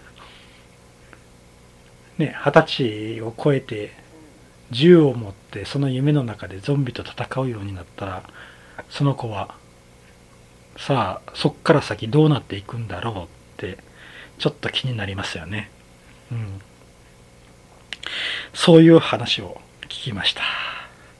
結構ね怖い話や不思議な話っていうのは誰もが一つは持っとるようなもので、うん、あの、えー、この前、えー、僕の父がタクシー運転手やったっていう話をたと思うんですけど、なんか怖い体験したことあるのって聞いたことがあるんですよ。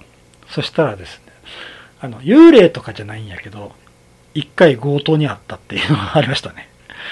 あの、目的地着きましたよって言ったら、後ろからファってこう、ナイフが、席の間から出てきて、金出せって言われて。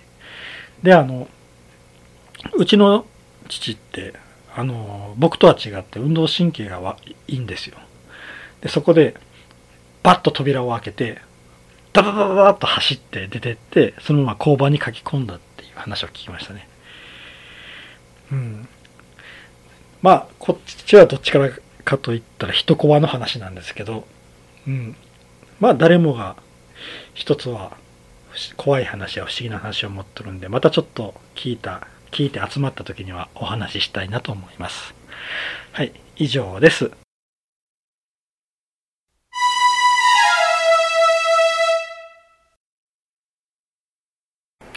茶芝です。今回も一人喋りです。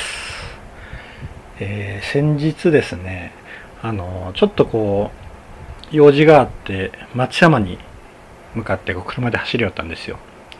で、その走り寄る途中で、あっ思って。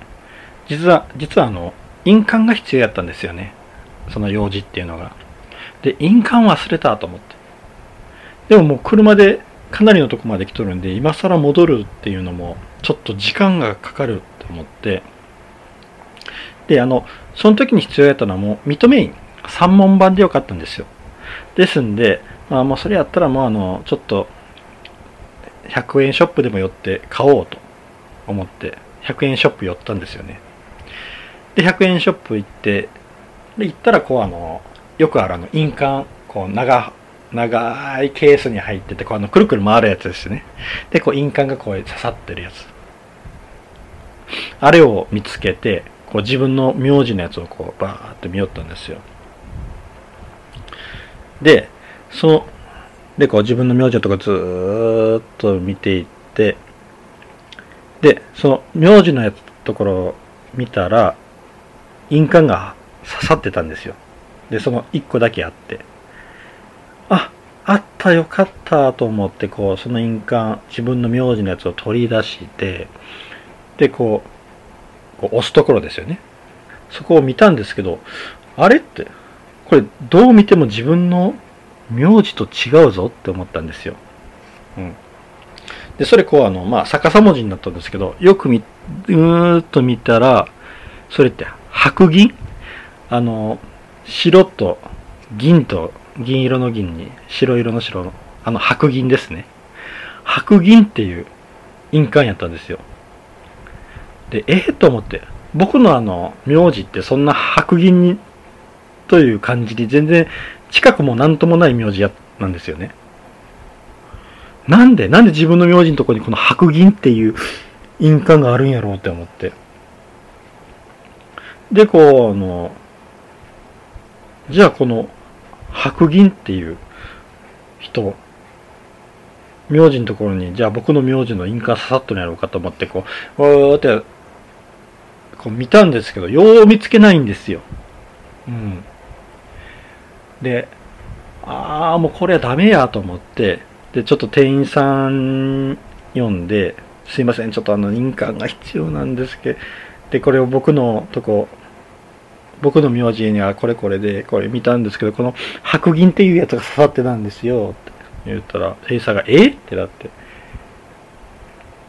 で、店員さんも探してくれたんですけど、僕の名字の印鑑はなくて、で、ああ、もうこれはいけんと思っても、時間のあれもあったんで、もう、この白銀っていう印鑑を店員さんにこう渡して、まあ、去って、別のところでま手に入れたっていう話なんですけど、なんで僕の名字のとこにこの白銀っていう印鑑初めて見ました、僕、白銀の印鑑。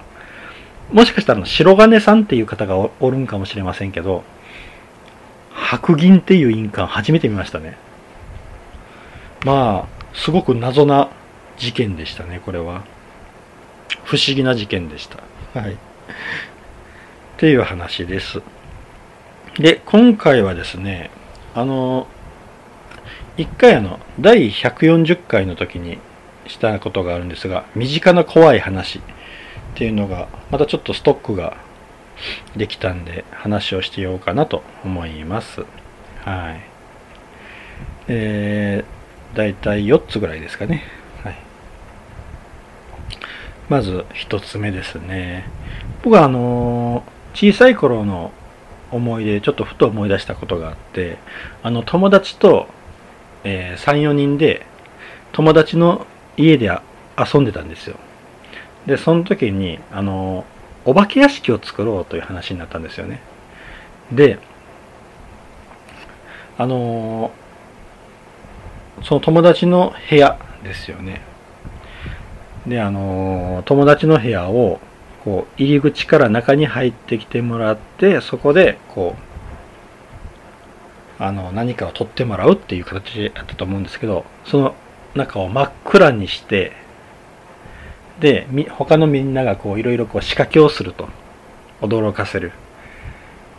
うん。っていうのをやろうってなったんですよ。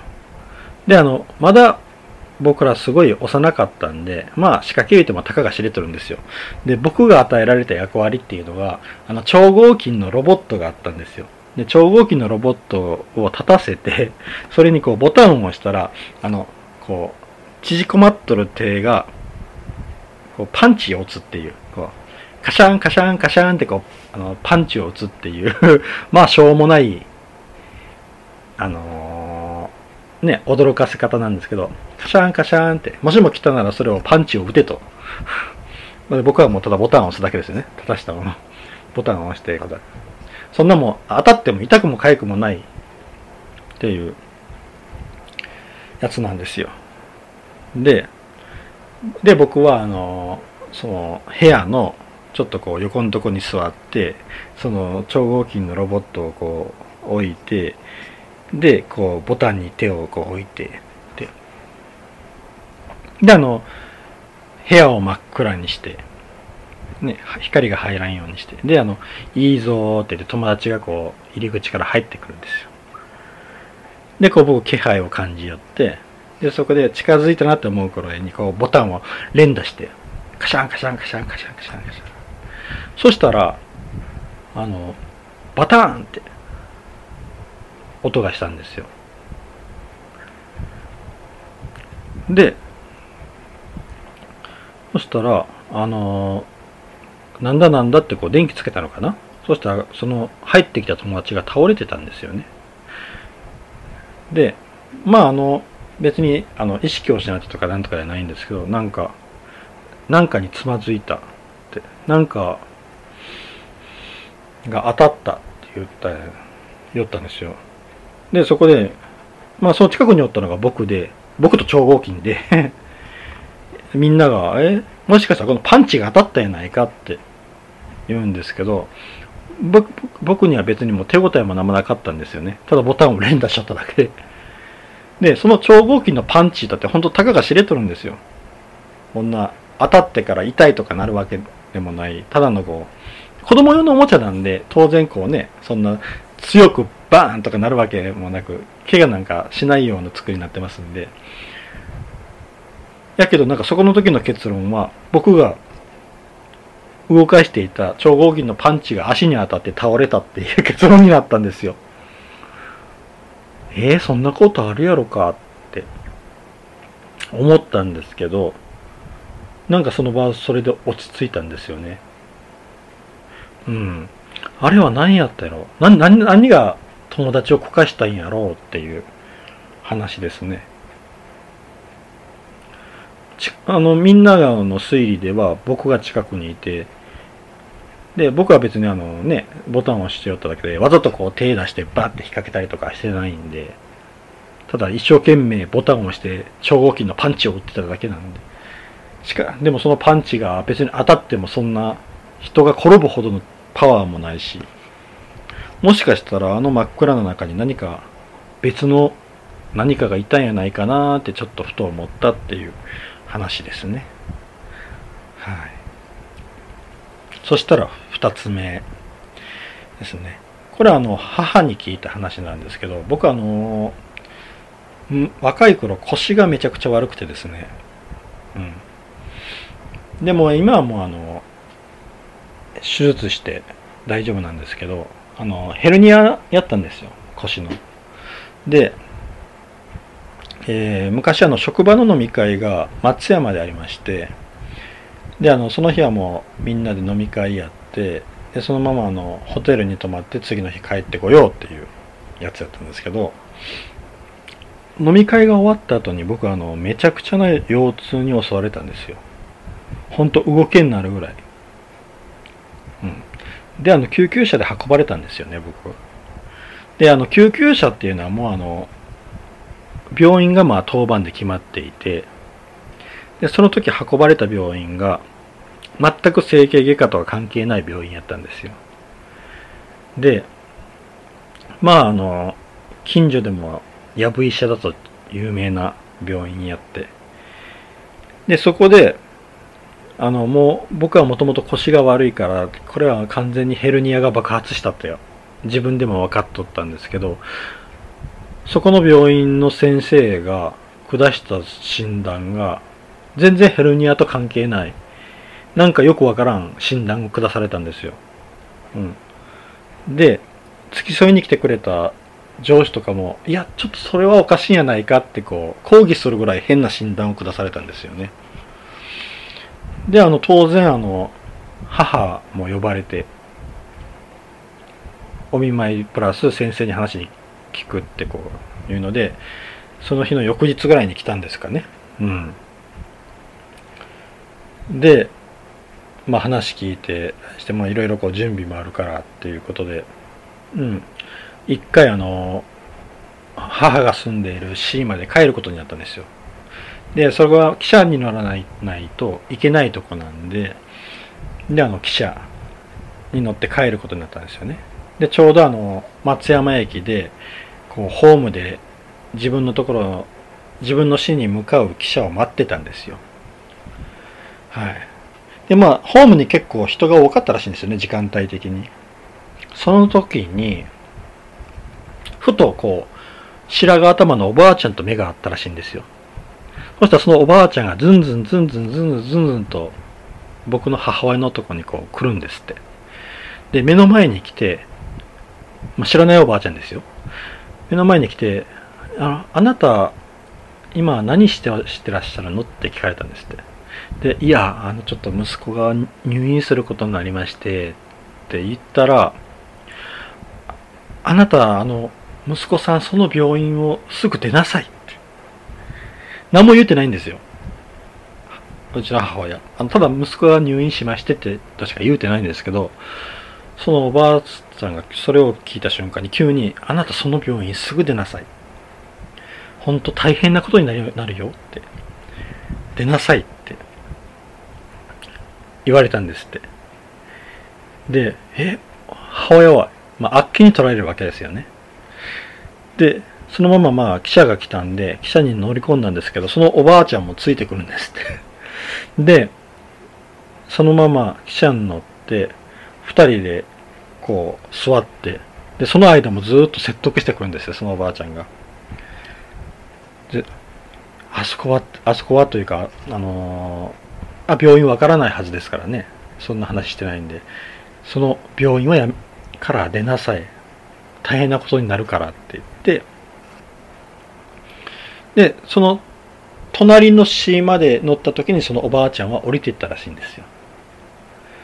でうちの母親はそれが頭に残っていて。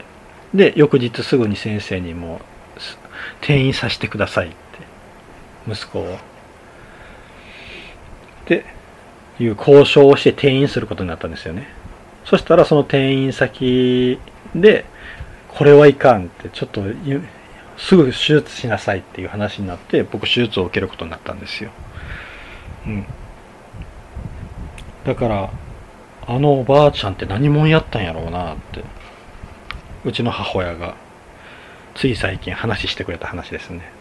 僕知らなかったんですよ。全くそのそんなことがあったっていう話そのおばあちゃんがの話とかもう腰痛で苦しんでましたんで。はいちょこういう話を最近聞きましたっていうあれですね。はい。謎のおばあちゃんですね。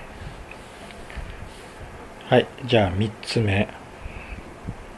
最近ですね、僕あのちょっと用事があって、あの、とある公民館に行ったんですよね。で、あの公民館のあの2階の方で、こう窓側を背中にして椅子に座っとったんですよ。うん。で、そこで、後ろからノックされたんですよ。コンコンって。で、ん？誰か窓が、窓ノックしたなと思ってふっと振り返ったんですけど、誰もいないんですよね。当然なんですよね。その窓の向こうって人が立てるところとかないですからね。もう普通にこう、あのー、ビルみたいにこう、バーッと垂直な壁で、そこに窓がついてるだけなんで、そこに誰か立ってノックなんかすることできないんですよ。っていうのが最近ありました。うん。ノック聞こえたんですよね。コンコンって。うん。不思議ですね。っていう話です。で、えー、最後。の話なんですが、これはあの、犬映画を見るっていう、あの、ポッドキャスト、僕もうもう一個やってるんですけど、それの、相方であるあの黒柴さんが体験した話ですね。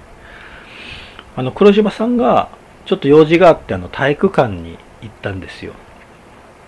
で、その体育館っていうのが真ん中にこうあのね、あの競技場、競技場というかまあそういうあの、ね、あの、競技する場があって、2階に観客席があるっていうね、形で、その2階の観客席のところに座って、でちょっとスマホを出して写真を撮ろうと思ったんですよね。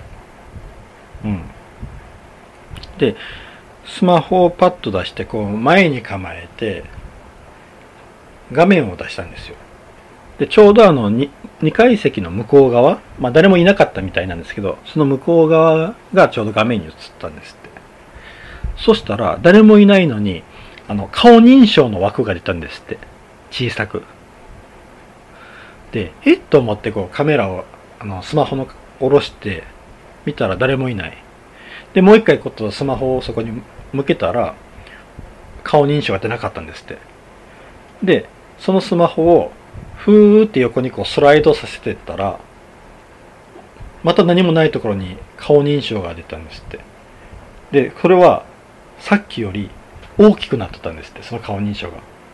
で、その時に黒柴さんが、ふっと、あ、なんか近づいてきてるって思ったらしくて、そのままスマホを下ろして切ったそうなんですよ。で、当然そこには何もいなかったらしいんですけど、あ、もうこれ以上、ここを向けん方がええなと思ったらしくて、もうスマホは切ったみたいですね。うん。ね、向こう側にこう、撮った時は小さい顔認証で、それを横にスライドをフッとさせたら、大きい顔認証が映っとった。何かが近づいてきていたって思ったらしいです。はい。これが最近ちょっと周りから聞いたり、自分が体験した、うん、不思議な話ですね。はい。まあ、あの、なんか、ね、いろいろ不思議なことは起こるもんですね。うん。はい。今回は以上です。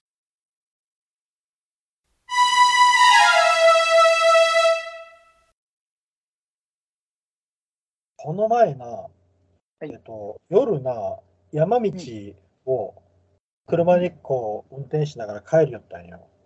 はい。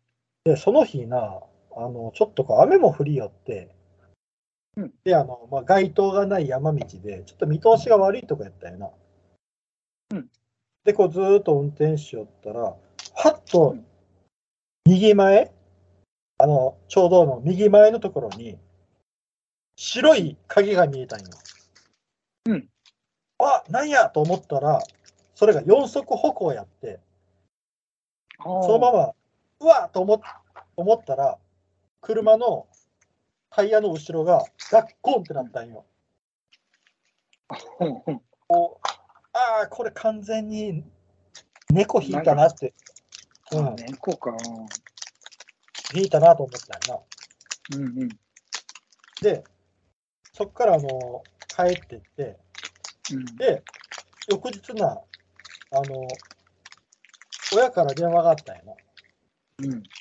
で、き昨日こんなことがあって、で、まあ話したいんですよ。言いたい話だな。そしたら親が、え？って。うんあの、うちも昨日夜運転しよって、うん。なんか引いたんよって、猫。ああ。はいはい。え？で、時間聞いたら同じぐらいの時間やったんよ。おう全然向こうは別のとこ走りよったんで、あ、場所は違うね。うん場所違う。うんっていうことがあったんよな。うん、ああ。シンクロしてたと。シンクロしとった。うんうん。っていう感じで、うん今回はこういうちょっと身近な怖い話をしようかなとはい。思いましてね。ないよ、俺は引き出しは。まあ思い出したら、なんかあれしてや。うん。ちょっとな、あの、黒柴さんから聞いた話があってな、あの、黒柴さんな、この前な、あの、ちょっとこう飲み会があって、はい。で、飲み会にな、行ったんよ。で、その夜はホテルに泊まる。うん。っていう予定ではい。おって、うん。で結構ちょっと盛り上がってしもて、うんで夜あの遅くなってしまったの。12時過ぎぐらいだったかな、うん。そのホテルに帰ってきたらそのホテルの正面玄関の方はもう施錠されてて深夜用、深夜用の入り口があってそっちでから入らないけんだったと。はい。でそっちの方から入ったら、うん。まあ、当然あのそこにあの警備員さんというか、まあ、ホテルの人がおるよな。うん。その人がふっとその黒柴さんの方を見たんよ。うん。で黒柴さんがその自動ドアを通ったら「うんあすみません」って「お連れさんの方大丈夫ですか?」って言われたんやってでほう。黒柴さんその時一人やったんよはあえ？って言ったらその相手のホテルの人がずっと自動ドアの向こう側を見よるんやってえ？で怖っ。うん。黒柴さんが、いや、私一人ですよって言うから、あ、あ、そうですかって言って、で、まあ、そのままちょっとそのまま話は終わったらしいんやけど、なんか、連れて帰ったんかなっていう怖っ。ことを言いました、ガチの怖い話やん、それ。そうやな、ガチの怖い話。うん。っていう話を聞きました。ええ嫌やな。怖い話やん。あともう一個いこうかな。あのな、うん。えっとな、あの、ある、ここはもうぼかして言うけど、あるお店があったんよ。うんで、その、あるお店があったんよ。うん、あまり詳しく言うたらちょっと迷惑かけたらいけんけん。あるお店がとかないの？え？あるお店でもない。広すぎるよね。想像ができん。スーパーぐらい。ああ、えっ、とな、とか。えっ、と、美容室。ある美容室が、はいはいはい。うん。で、ある美容室大丈夫大丈夫。うん。うんある美容室で、で、そこにあの、オープニング、もうこの美容室開店から入っているスタッフさんがおるんよ。うん。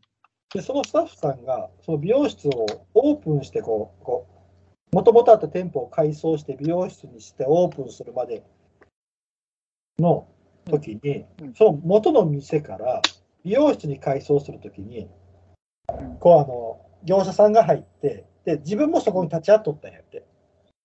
うんその時に壁紙をぶわって剥がしたら、そこにお札がびっしり貼ってあったんやって。ああ。で、なんやこれはってなったらしいんやけど、うん。でも、その上にまた壁紙貼ったかなんかして、で、ちゃんと美容室にして、そこをややり始めたわけよ。はいはいはい。で、それからもう何年ぐらい経ったんかな、さん30年ぐらい経って、経ったんやな。だけど、その間別にそういう、なんか、心霊現象とかなんとかはなかったらしいんやけど、うん。今、その店を改装書類の中を。うん。ということは、またあの壁紙、ぶわって剥がしたら、その向こうに、お蓋がぶわって貼ってあるんかなってちょっと思ったっていう話。ああ。あるらしいね、あれ、ホテルとかも、あの、絵かけてあるとこの後ろに。裏側にな、うん。確認せえとか言うな。うん。確認したってでも、ちょっとお札あるんで、ちょっと変えてもらっていいですかとか言えます？別にもう結局そんな何も起こってなかったら変えたりせんやん。あの、お札があるからって言わずに、ちょっとここき気持ち悪いんですけど、なんかちょっと、あれで、ちょっと感じるんでってね、みたいな、うん。言う。えーそっちの方がええ気がする。なんかこう、お札があるんでっていうよりも。別にお札あっても何もないんやろって思うけどね。うん、そそそれが一目番いい。うん、で、見んよね、まあ。あ、見んよ。うんうん。そこまでなんか見たら逆に気になってしまうよね。うん。うん。だから、でも絵とかかけてやったら、だから、いらんなと思う。うん。この裏あるんじゃないかって、なんかい、ちょっとよぎる。でも、あったところで別にいいけど。うん。やけど、もうそこら辺はもう、なんか、あれせんかな。うん。うん。気にしたら、ね、気になるもんね。うん。気に、そうそうそうそう。気にしすぎたらもうな、うん。ずーっと気になってしまうけどな。う。うんん。なんか、ポンセさんないですか？なんか怖かった話。いや、もう、今まで言ったもんね。もうないね。あ、まあ、まあ、結構話したもんな。うん。いや、僕、最近な、いろいろ、いろんな人にな、ちょっとなんかあったら聞くんよね。なんか怖い経験ない？とかって言ったら、割とな、みんな持っとるんよ、1個ぐらい。えーいや、俺さっきの黒柴さんの話怖かったな。うん。何が見えとったんよみたいな。そう、そのホテルの人がな、何見えとったよな。うん。あの、黒柴さん結構悪いよな。うん。あの、僕が一人喋るの時にちょっと話した話で、まあちょっとばざっとするけど、あの、黒柴さんがある体育館の2階で、うんまあちょっとこう競技しょるのを見よって、で、そこ座っとったんよ。で、そのあの、2階、2階席でこう、ちょっとこう写真撮ろうと思ってスマホを出して、うんで向こう側の2階席、まあ誰もおらんがやけど、その誰もおらん2階席の方にパッとカメラモードでスマホを向けたら、小さくあの顔認証が、四角が出ああたりはいはいはいはい。で、えっと思ってそのスマホを下ろしたら、向こうを見ても誰も座ってないのよ。おらんのよう。んうんうんで、何やろうと思って、今度スマホをパッとまた上げたら、うん。また顔認証が出たんやけど、その顔認証が大きくなっとったんやって。おーで、うわ、なんか近づいてきよると思って、そのままカメラの電源切ったって。あーもうビデオで強行撮影して近づいていったら面白い。できる、そんな。顔認証が、急に顔がブワーって顔認証の近くがブワって出たら怖いことない。ビデオはでも顔認証せんもんね、確か。先生先生普通の写真撮るとき、カメラ撮るときやな。写真の時はね。うん。まあでも俺逆に気にならんかな、それは。あ、そう。気づかんねん。なっても、あなんかの模様が顔に見えたんかな、ぐらいの感じ。顔として認識したんかな。機械も別に完璧じゃないしね。そうやな。うん。逆になんか顔あるのに認証せんときとかもあるやん。ああ、あるな。うん。だからなんか別に精度が悪いな、ぐらいの感じで、俺は思ってしまうけどね。うん。っていう話もな。結構黒柴さんあるんだう、なんそういう経験。うん。あとな、僕は小さい頃の一コア話が一個あるな。あの、うん。一コア話。あの、僕小さい頃に、あのうん母親に連れられて、あの汽車に乗ったんようん。で、汽車に乗って、まあ、ちょっとお出かけしとったよな。で、その汽車っていうのが結構人が乗っとって、うん結構あの混雑しとる状況やっ。で、うん僕はもともとあの小さい頃から車酔いをしやすいタイプで、うん。で、さらにそんな車酔いしやすい子供で、そんなにいっぱい人が乗っとって、その熱気熱気というかその熱でやられてしまったらしくて、僕あの、キー失ってしまったらしいんよ。失神したらしいんよ。はああで、母親びっくりして、僕を抱きかかえて、で、あの、駅に止まった時に、降ります、降りますって、うんこうあの、電車から降りようとしたんよ。うんそして、こう、ダダダダっとこう、かけててな。そしたらその時に、一人のおじさんに、おい、ちょっと待てって言われて、お前、俺の足踏んだやろって。で、あの、母親とも同点しとって、こう、降りようと考えて、こう、あこう急いで行く時に、こう、踏んだらしいよ、動あ、物の踏んだんか。うんうんうんうん。で、いや、すいません、ちょっと子供が今、なんで降りたいんですけど、言ったら、うそんなん関係あるか？って、めちゃくちゃ絡まれて、うんで、そっからこう、あの、母親も、ね、子供、僕失神しとるけん、もうそっから逃げるようにして、こう、降りて、で、外でこう、ベンチに寝かせて、やったっていうことらしいやけど、かなりしつこく絡まれたらしいね、その時に。あでそういうおっさんがおったっていう話は聞いたことがあるな。あ、やからやね。やからや。うん。まあでも変な人はおるけんな。うん。っていう話を聞きましたね。そうか、そうか。それはいかん。ああなあ、こういう人、うん今その人は何をしょるんやろうってちょっと気になるな。うん、まあでも僕はもう全然覚えてないけんね、そんなもの。記憶にない。うん。気失うのもそうそう。どこで気失っとんねんっていう話やけどね。うん。だけん、まああの、背も小さかったけん、困やっちゃうのみたいな。もう背も小さかったけん、なんか、あ僕なんとなく覚えとるのが、初めな、通路に立っとったんよ。人が多すぎて。あの、うんちょうどあの座席と座席の間、通路に立っとったんやけど、気持ち悪いとかってなって、で、うん誰か大人の人に席を譲ってもらったの覚えてるよ。あのじゃあこれ座りここにって、私たちけ変わってもらったんやけど、そこでこう、ふーってこうなってしまったんや。座ったんやけどーな、んで気失うんかね、ほんと。うん、まあそれはもうしょうがないよ。子供は何が、い しょうがないって、そんなやつおらんやろ。や、いや弱かったんやけど、そういう困ったちゃんやろ。そういうあの、電車とか、車にも弱いし、電車にも弱かったけどな。うんそういうことがあったんよな。うん。で、っていう感じかな。うん。はい。今回はこれぐらいにしときましょうか。はい。はい以上です。ありがとうございました。ありがとうございました。